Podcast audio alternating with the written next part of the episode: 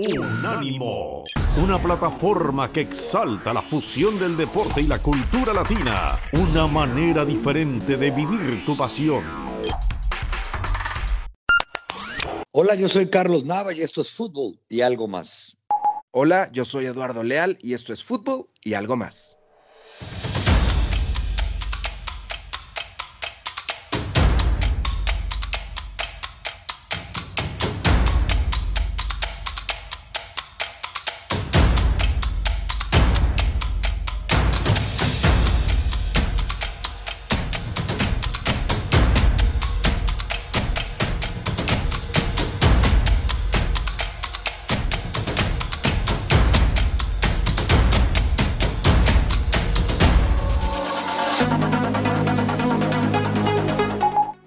Gracias. Esto es Fútbol y algo más en un programa muy especial. Estamos de manteles largos. Tenemos un gran invitado con una enorme experiencia en el fútbol americano profesional y también colegial desde Dallas, Texas.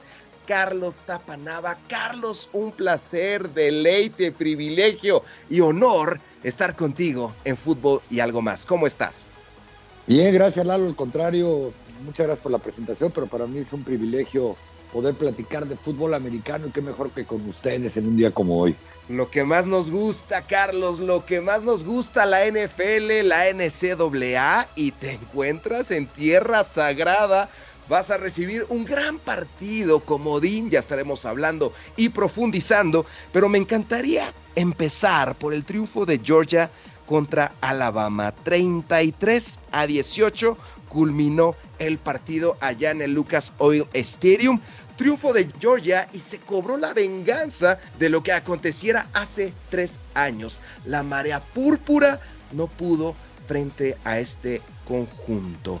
Así que, ¿qué te dejó? ¿Qué ecos? ¿Qué emociones? Un partido vibrante. Al principio nada más los pateadores jugaron, pero después fue agarrando forma.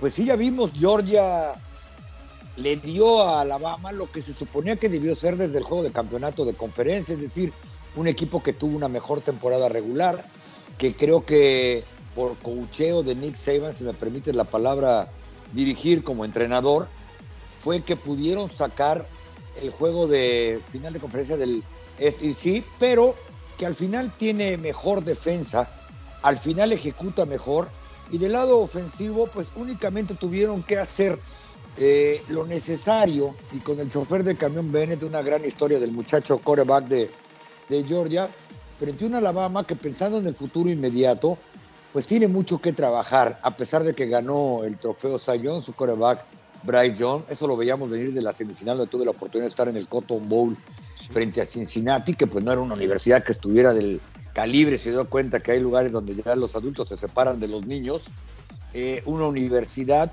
de Georgia, que fue mejor en las dos finales que ha disputado contra Alabama, como bien mencionaste, no solo por la revancha que tomó, de no ser por aquel pase de Tua Bailó en tercera oportunidad a Calvin Ridley, le hubiera ganado dos finales de campeonato nacional a este equipo de Alabama.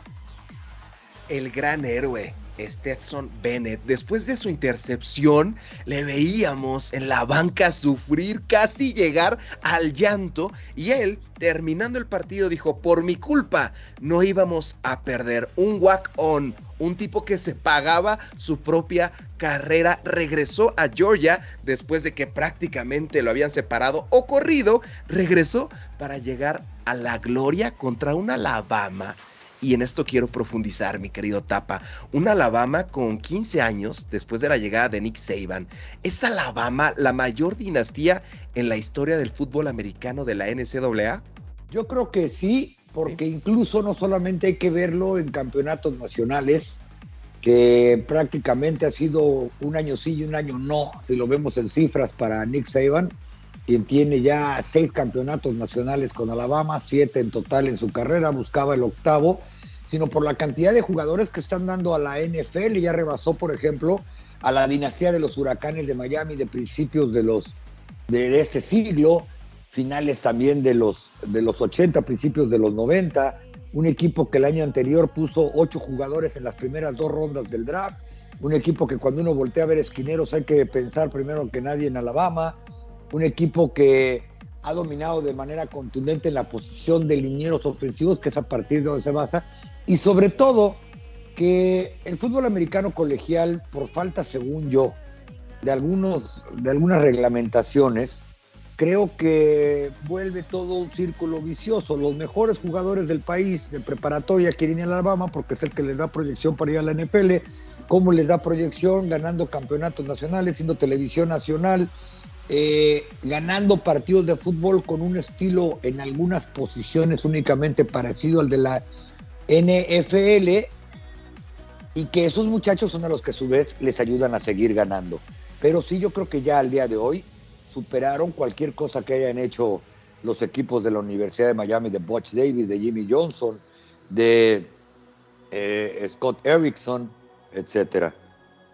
Lo dijiste de forma perfecta. En estos playoffs, los niños se separaron de los adultos y Michigan y también Cincinnati se quedaron muy lejos de llegar a ese duelo por el título. ¿Qué cambiarías en este muy complejo formato de playoffs, Tapa? Sinceramente me quedo con el formato anterior, que se sienten y que decidan qué bowl va a definir al campeón. No, yo no, la verdad es que prefiero por mucho que sea la fórmula y la ecuación actual en la que haya playoff. Incluso me sorprendió que el comité de selección haya votado en contra de llevar otros cuatro equipos para que hubiera cuartos de final. Eh, en el formato anterior, en el que básicamente era por apreciación y alguna ecuación ahí que tenía que ver con la, eh, con la calidad del calendario que enfrentaban los principales continentes, los equipos invictos, había mucho más temas y detalles subjetivos y que no tenían que ver con números y cifras exactas que los que hay hoy. Eh, pero sí siento que son pocos para la gran cantidad de equipos, no solamente hablando del Power Five, ¿no? sino de en general del fútbol americano. Yo todavía me acuerdo cuando aquellos bicampeonatos sin final oficial de los troyanos del fútbol de California, cuando decía Aaron Rodgers, pues yo le gané las dos veces que los enfrenté a los troyanos, porque a nosotros ni siquiera nos consideran ya no digamos para que ponernos en el tazón que han decidido que sea el de campeonato, sino para por lo menos mandarnos al tazón de las rosas. Incluso esos comentarios a Aaron Rodgers en su tiempo le costaron no haber ido más adelante en aquella primera ronda del draft en 2005 cuando la primera selección global fue Alex Smith. Yo creo que ahora está mucho menos subjetivo, mucho menos de apreciación y sinceramente eh, no creo que haya quedado ni siquiera en este año porque Cincinnati hubiese sido un equipo que no era de las conferencias más duras, que haya quedado otro equipo afuera que mereciera más que ellos, pero contra Alabama todos parecen niños generalmente.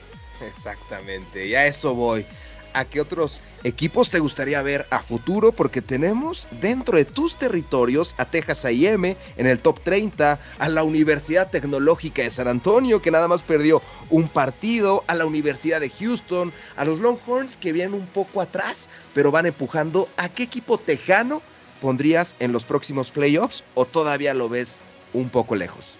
A equipos, a algunos de los que mencionaste, como al Tecnológico de San Antonio, que perdió, no, ellos juegan incluso División 2, algunos de, sus rivales eh, ni siquiera juegan todos los partidos con División 1A. Yo creo que le hace falta regresar a la Universidad de Texas, a los Longhorns, a Texas A&M. Eh, Oklahoma ha estado en playoffs de manera consistente. Habrá que ver ahora que tanto ellos como su archicontra enemigo Texas va a competir en el SEC. Eh, habrá que ver cuándo va a regresar, si es que lo hace en el futuro cercano, porque reitero, todo es un, futuro, un círculo vicioso, es decir, tienes buen reclutamiento y es probable que pelees por campeonatos nacionales. Si no peleas por campeonatos nacionales, los mejores prospectos no, no van a querer ir a tu equipo. Eh, veremos si Clemson regresa. Davos Swin hizo un tremendo trabajo, pero se le acabó el talento. Eh, veremos qué sucede con universidades como Colorado, con Ohio State, que este año no fue requerido en los playoffs después de que prácticamente había sido una constante. Pero más bien yo creo que para llegar a esto tienen que endurecer algunas reglas que en su momento fueron propuestas, pero que a veces bajo el argumento de la constitución de los Estados Unidos no se pueden hacer. ¿A qué me refiero? Si uno observa el roster de Alabama, tuve la oportunidad de estar en su banca el día del partido, había más de 20 jugadores reclutados del, estadio del estado de Texas, incluyendo una docena del área Dallas Fort Worth, que es donde se juega el mejor fútbol americano de preparatorias a nivel, pues diría yo, mundial. Generalmente la final de la división 6A es Katy contra algún equipo de Dallas. Cada año Katy, que es el suburbio de Houston, eh, algún equipo de Dallas queda campeón, campeón estatal. Y así vamos viendo con diferentes, donde quizá la regionalización de prospectos ayudaría al crecimiento del fútbol americano desde la secundaria, no solo desde high school, y haría un poco más parejo y competitivo el nivel de la NCAA. Exacto, Katie Mills, ¿no? En, en Houston. Funcionaría bastante, funcionaría bastante. Katie Mills es el outlet. El outlet. Katie es la ciudad. El, el, camión siempre me deja en Katie Mills y ya de ahí me voy transportando. Pero sí, hay Ontario Mills, es el, perdón, el, el outlet en el este de Los Ángeles. Aquí en Dallas hay Greenville Mills, que es el outlet que está en la ciudad de Grapevine, que por cierto tiene un muy buen programa de fútbol americano de high school, el distrito de Grapevine. Sí, todo empieza, todo empieza desde las prepas, mi querido Tapa. Ya para cerrar este tema y escuchar a Nick Saban del fútbol americano colegial, ¿qué te pareció ese gesto? Ese gesto increíble en su conferencia de prensa que tuvo con Bryce Young y Will Anderson, no los dejó ir y los felicitó en público. De no ser por ellos, yo no estaría en esta final. Vemos la grandeza de este entrenador, ¿no? Bueno, en este aspecto, quizá porque las reglas están cambiando desde que se abrieron las ventanas de transferencias, antes era impensable que Nick Saban, quien ha sido un grande entre los grandes dentro del campo, pero que no tiene muy buena reputación ni con sus exjugadores, ni con los rivales, ni con muchas personas, porque el carácter es muy parecido al de Bill Belichick, incluso son mejores amigos. Pero sí fue un buen detalle porque no quiere comenzar a pensar que algunos jugadores pues estuvieran ya decidiendo de por qué tenemos que aguantarlo, ¿no? Porque dicen, y por ahí lo sé de primera mano, hay jugadores de los Cowboys que estuvieron con él en Alabama y fueron campeones nacionales, por todos lados hay, de que con trabajo les dirigía la palabra cuando, cuando estaban en el programa, tenías que ser uno de los cuatro o cinco mejores jugadores del equipo para tener una relación cercana. Y acuérdate que incluso ya hay jugadores que estuvieron en el juego de campeonato y que al día siguiente anunciaron que se iban de, que se iban de Alabama porque saben que es difícil esperar por un turno, tienes que ser muy paciente y si además crees que el coach ni siquiera te tira un lazo, pues todavía más, más complicado, ¿no? Eh, el ejemplo más claro es eh, el corredor eh, Brian Anderson.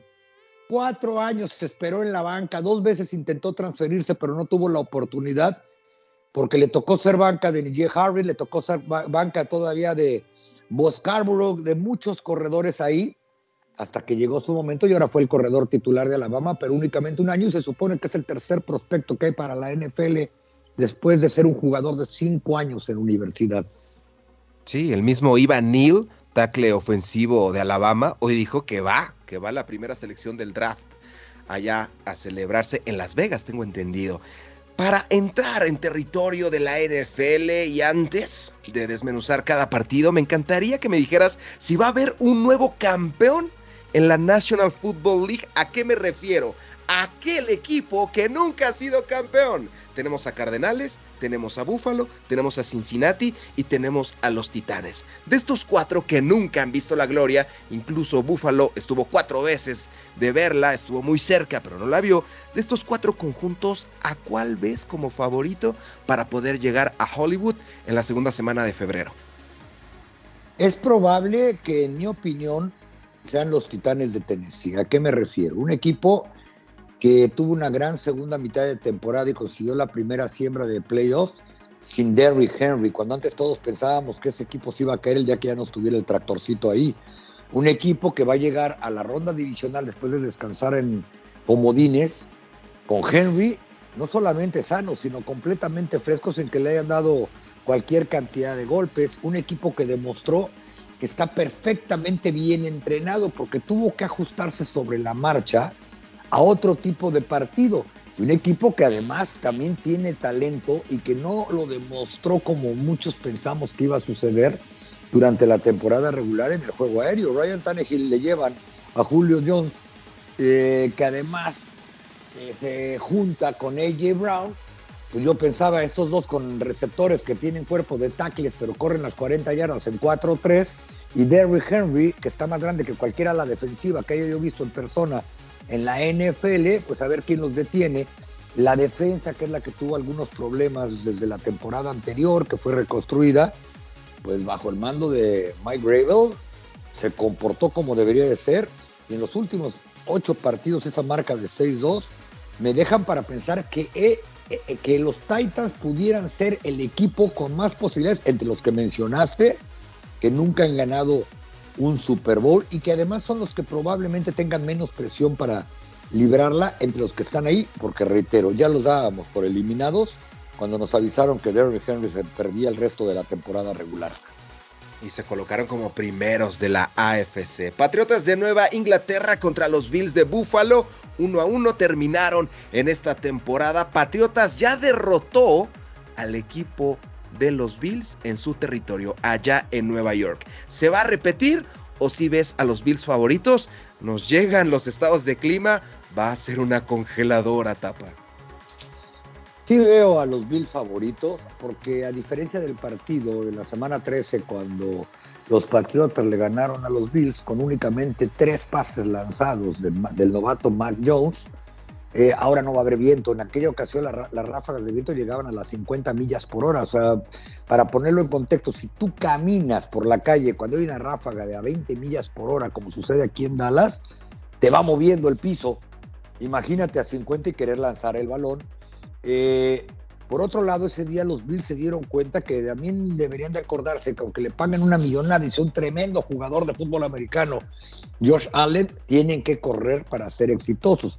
A partir de la semana 4, de, perdón, 14 de temporada regular, los Bills promedian 161 yardas por carrera, la segunda mejor marca que hay en la NFL.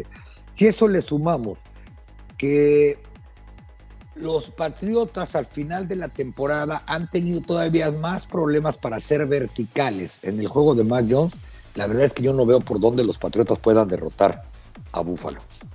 Gana Buffalo entonces tu pick para este encuentro. Las Vegas Raiders frente a un increíble Joe Burrow y Chase. La dupla perfecta de LSU ya está en Cincinnati y está demostrando que pueden ser ese caballo negro. En su segundo año, Joe Burrow podría llegar a un supertazón solamente tratando de emular a Big Ben Roethlisberger. De este partido, ¿qué esperas?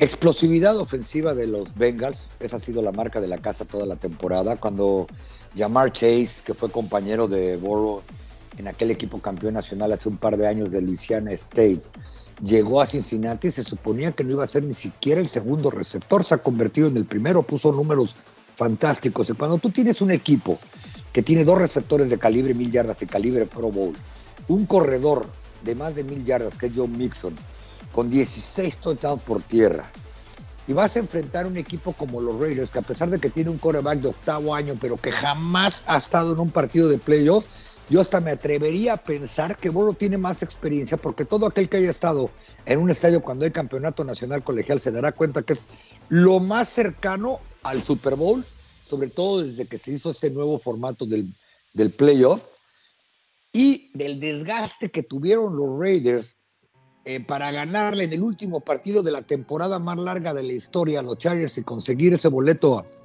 a, a playoff, yo creería que la defensa no va a estar en muy buena oportunidad de poder frenar a ese ataque de los Bengals que pareció ir creciendo semana a semana. Entonces, los bengalíes son tu pick para dicho encuentro. Recordarás, Tapa, que en la temporada pasada el conjunto que más le hizo frente al campeón del Super Bowl, a los Tampa Bay Buccaneers, fue Washington. Así que, ¿crees que se pueda repetir esa historia ahora con la investidura de las Águilas de Filadelfia? Que un equipo del este de la Nacional pueda hacerle frente al actual campeón del Supertazón? Sí creo, porque además eso de que la división del Este ya se convirtió en un mito, ni por mucho fue la peor división este año y hay que ver el porcentaje de ganados y partidos. Simplemente la división este fue más dura que la que enfrentó Tampa, porque fuera de Tampa no había absolutamente nada desde media temporada, ¿no? Ni los Santos, ni Carolina, ni absolutamente nadie pudo competir este año ahí. Eh, los Washington Football Team se cayó en la segunda mitad de temporada, que fue cuando se levantó Filadelfia y Filadelfia sí creo que puede competir. Obviamente no son el favorito ni por mucho, ¿no?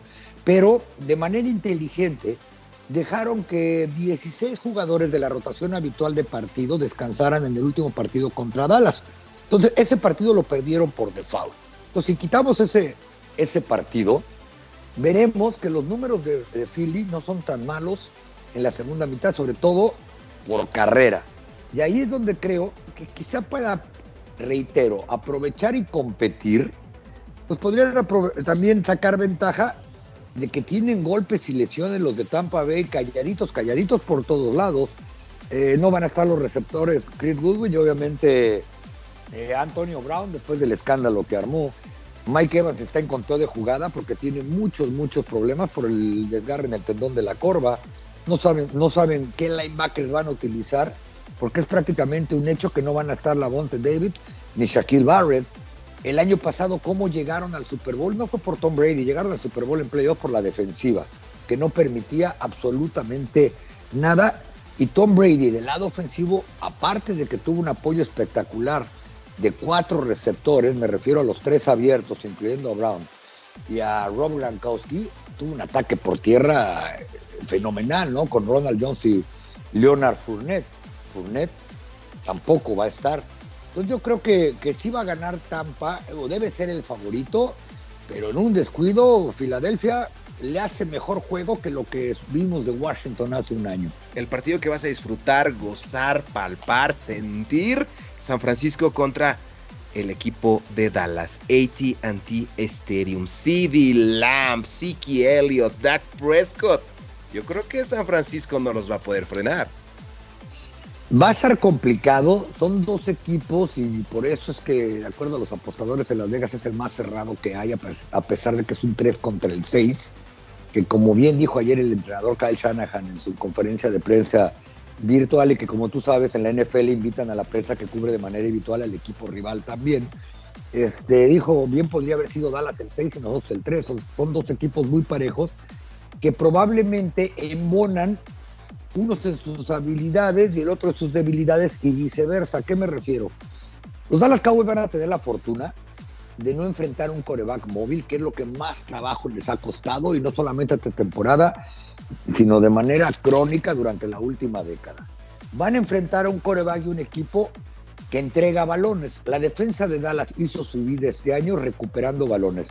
Tuvo 34 eh, balones recuperados, incluyendo 26 intercepciones, 11 de Trevon Dix.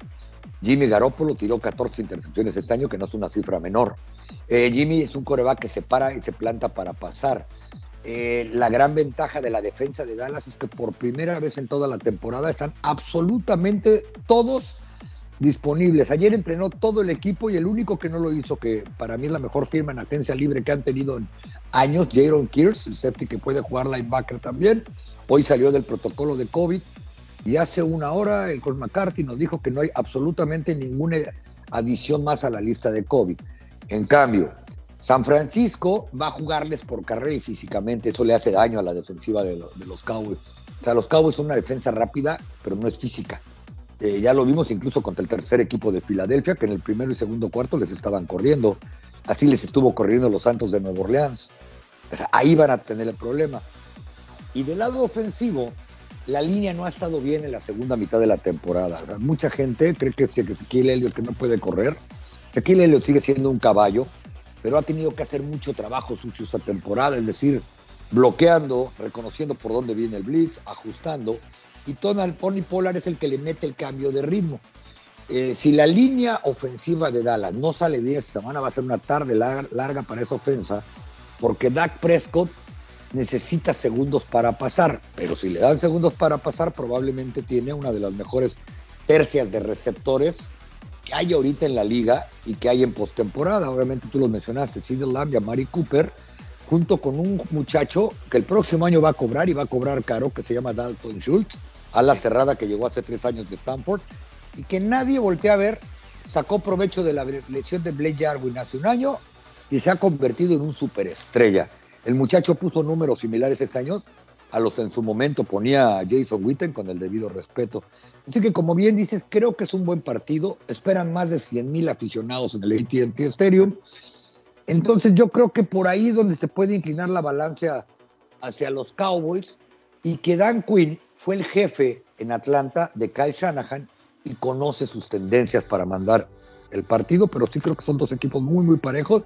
No sé cómo le va a hacer Dallas para parar a Divo Samuel, que es un monstruo. Y a ver si Jimmy G no termina decepcionando como siempre. Acereros de Pittsburgh contra jefes de Kansas City. ¿Really? ¿En verdad? Vamos a ver este partido o apagamos el televisor y vemos la repetición de otro o la repetición de la final colegial. ¿Vas a ver este partido? ¿Tiene sentido verlo? ¿Ya das por hecho que Kansas City va a apalear a Pittsburgh? ¿O crees que Big Ben tenga un last dance? Bueno, rápidamente un disclaimer. Yo no creo que Jimmy Garoppolo decepcione como siempre. ¿eh? Al contrario, es un coreback que ya llegó a playoff, a playoff y a Super Bowl. Y creo que es un buen coreback. Quizá no es uno de los ocho mejores de la liga, pero de no ser por él, no, estarían en la ronda de comodines este fin de semana. ¿eh? ¿Qué juegos aventó en el último cuarto? Quizás inconsistente, diría yo. Y por otro lado, en el juego de Steelers, yo te puedo asegurar que los Steelers van a competir y van a, tratar de sacar el mejor provecho de sus habilidades que son defensivas. Es decir, el TJ Watt va a tener que dar un partidazo. Eh, yo, yo, creo que también eh, van a tener que forzar balones. El problema de los Kansas City Chiefs durante la primera parte de la temporada fue cuando empezaron a, soltar balones, 14 intercepciones entre eso de 11 intercepciones, perdón, de Pat Mahomes entre los 14 balones que habían entregado cuando apenas iban 5 partidos o 6 de temporada regular. Si Pittsburgh puede meterle presión a los Chiefs, el partido va a estar competitivo. Si Pittsburgh es incapaz de meterle presión a Mahomes, acabó y se acabó desde la primera mitad. Minka Fitzpatrick es probablemente uno de los mejores safeties medios que hay en toda la NFL. Y la ventaja que tiene es que Tyreek Hill, si la puedes llamar así, llega golpeado. Travis Kelsey también llega golpeado del último, del último partido y quién sabe cómo estén de velocidad. Ahora, por otro lado, pues tienes toda la razón, ¿no? Los Steelers no tienen ya la explosividad vertical. El brazo se le acabó y a muchos se nos olvida que hace dos años pues no jugó prácticamente toda la temporada Ben Roethlisberger porque le reconstruyeron el codo.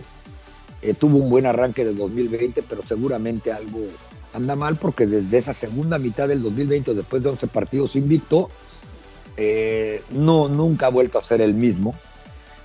Y obviamente la gente que quiera meterle su dinero se lo tiene que meter a los chips, pero yo creo que va a ser un partido que no va a cubrir esa línea de 12, 12 puntos y medio. Para llegar aquí, ojo, que los Steelers ganaron sus últimos tres partidos y es un equipo que sabe sobrevivir. En Estados Unidos dicen que hay tres cosas que son inevitables. La primera es la muerte, la segunda pagar impuestos y la tercera que los Steelers van a competir hasta el último día de temporada cada año. En 18 años como entrenador, Mike Tomlin jamás ha tenido una temporada perdedora. Increíble, lo que lo convierte en uno de los mejores en las últimas décadas. Cerramos el programa y cerramos los duelos comodines con este gran duelo. Cardenales de Arizona enfrentando a Los Ángeles Rams. Kyler Murray, Matthew Stafford, James Conner, Sonny Mitchell, Christian Kirk y Cooper Cup. Ni más ni menos el duelo que pone fin a los comodines y un duelo en donde lo personal tapa no me atreve, no me atrevería a decir quién va a ganar, ¿eh? Sí, es complicado. Los dos equipos van a llegar de reversa a los playoffs. ¿A qué me refiero? A que perdieron en la última semana de temporada regular. Físicamente los Rams deben de llegar más cansados y golpeados que los Cardenales, que no van a poder contar con DeAndre Hopkins. Desde que Hopkins se lastimó, la ofensiva de Kyler Murray no ha sido la misma. Regresa TJ, JJ eh, Watt, perdón, habrá que ver eh, cuál es su estado después de estar prácticamente lastimado la segunda mitad de la campaña. Pero yo me iría por los Rams, ¿eh? Los Rams, a pesar de que la marca de Matthew Stafford sea 0-3 en postemporada, tienen un ataque vertical. Eh, Cooper Cobb lo ha hecho frente a cuanto rival le han puesto enfrente, es decir, seguir atrapando balones. Tuvo una temporada histórica. Y mientras Matthew no tire intercepciones, este equipo de los Rams se lo puede llevar porque tiene mejor defensa que la de Arizona. Y Arizona pues tristemente habrá perdido, ahora que llega a los playoffs, cuatro de sus últimos cinco partidos. Exactamente. Un gran analista, un insider, un reportero de campo, un comentarista, un conductor, pero principalmente un amigo. Carlos Nava, ha sido un privilegio compartir micrófonos contigo. No solamente para mí, sino para todos nuestros podcast escuchas.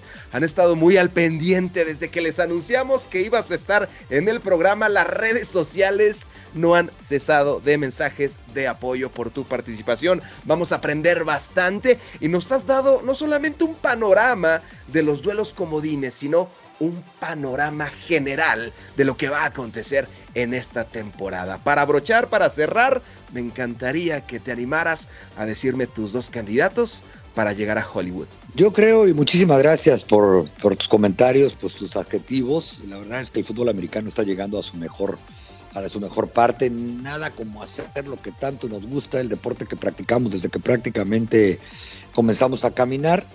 Yo creo que los Green Bay Packers van a ser el representante por la conferencia nacional. No les veo rival ni siquiera en su misma conferencia. Vamos a ponerlo de esta manera. En una temporada de siete partidos únicamente perdieron cuatro y regalaron dos. El primero contra los Saints cuando no había hecho ni pretemporada Aaron Rodgers y el último contra Detroit, en el que después de un cuarto dijo, ahí nos vemos porque me duele el dedo gordo del pie y mejor tengo prácticamente tres semanas para recuperarme. Eh, una defensa que hace lo suficiente, no permite más de 20 puntos por, por partido y con esa ofensiva de Rogers que está jugando su mejor fútbol, pues a ver quién los para. Tú imagínate, en 531 intentos de pase solamente le interceptaron cuatro y dos fueron contra Nueva Orleans en aquel primer partido. Y te lo comentaba, creo que los Titanes de Tennessee ya tienen experiencia, esta generación, este equipo en, playoffs. Eh, fueron eliminados por Baltimore en la antesala del juego de campeonato en la ronda divisional, después de que ellos habían eliminado a Nueva Inglaterra en el 2019. Ahora va a venir Jerry Henry corregido y aumentado. No fue casualidad que lo activaran cuando comenzaba su ventana de 21 días, porque si lograban esa primera siembra, eh, no iban a tener partido hasta la ronda hasta la ronda divisional no era tan complicado pensar que le iban a lograr porque enfrentaban a Houston en el último en el último partido.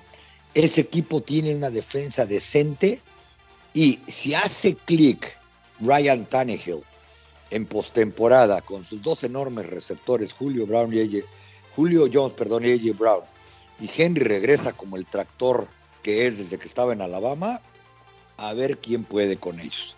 Carlos Nava, muchas gracias por tu pronóstico, gracias por tu participación, todas las bendiciones de aquí hasta Los Ángeles, hasta que termine la actual temporada, que sean enormes coberturas, que Dios guíe tu camino y que siempre le ofrezcas a la afición ese carisma, ese conocimiento, ese temple y ese carácter a la hora de transmitir un partido. Ha sido un placer. No, al contrario, el placer es mío, hay que disfrutar esta ronda de comodines que la verdad está buena. Y por qué no, el partido de San Francisco contra Dallas no solamente ofrece fútbol americano, sino también un muy buen viaje al pasado, un clásico de playoff. Ocho veces han enfrentado ahí. Las últimas cuatro fueron en juegos de campeonato de conferencia, incluyendo The Catch, que de manera irónica cumple 40 años este domingo cuando los San Francisco 49ers visiten a los Cowboys.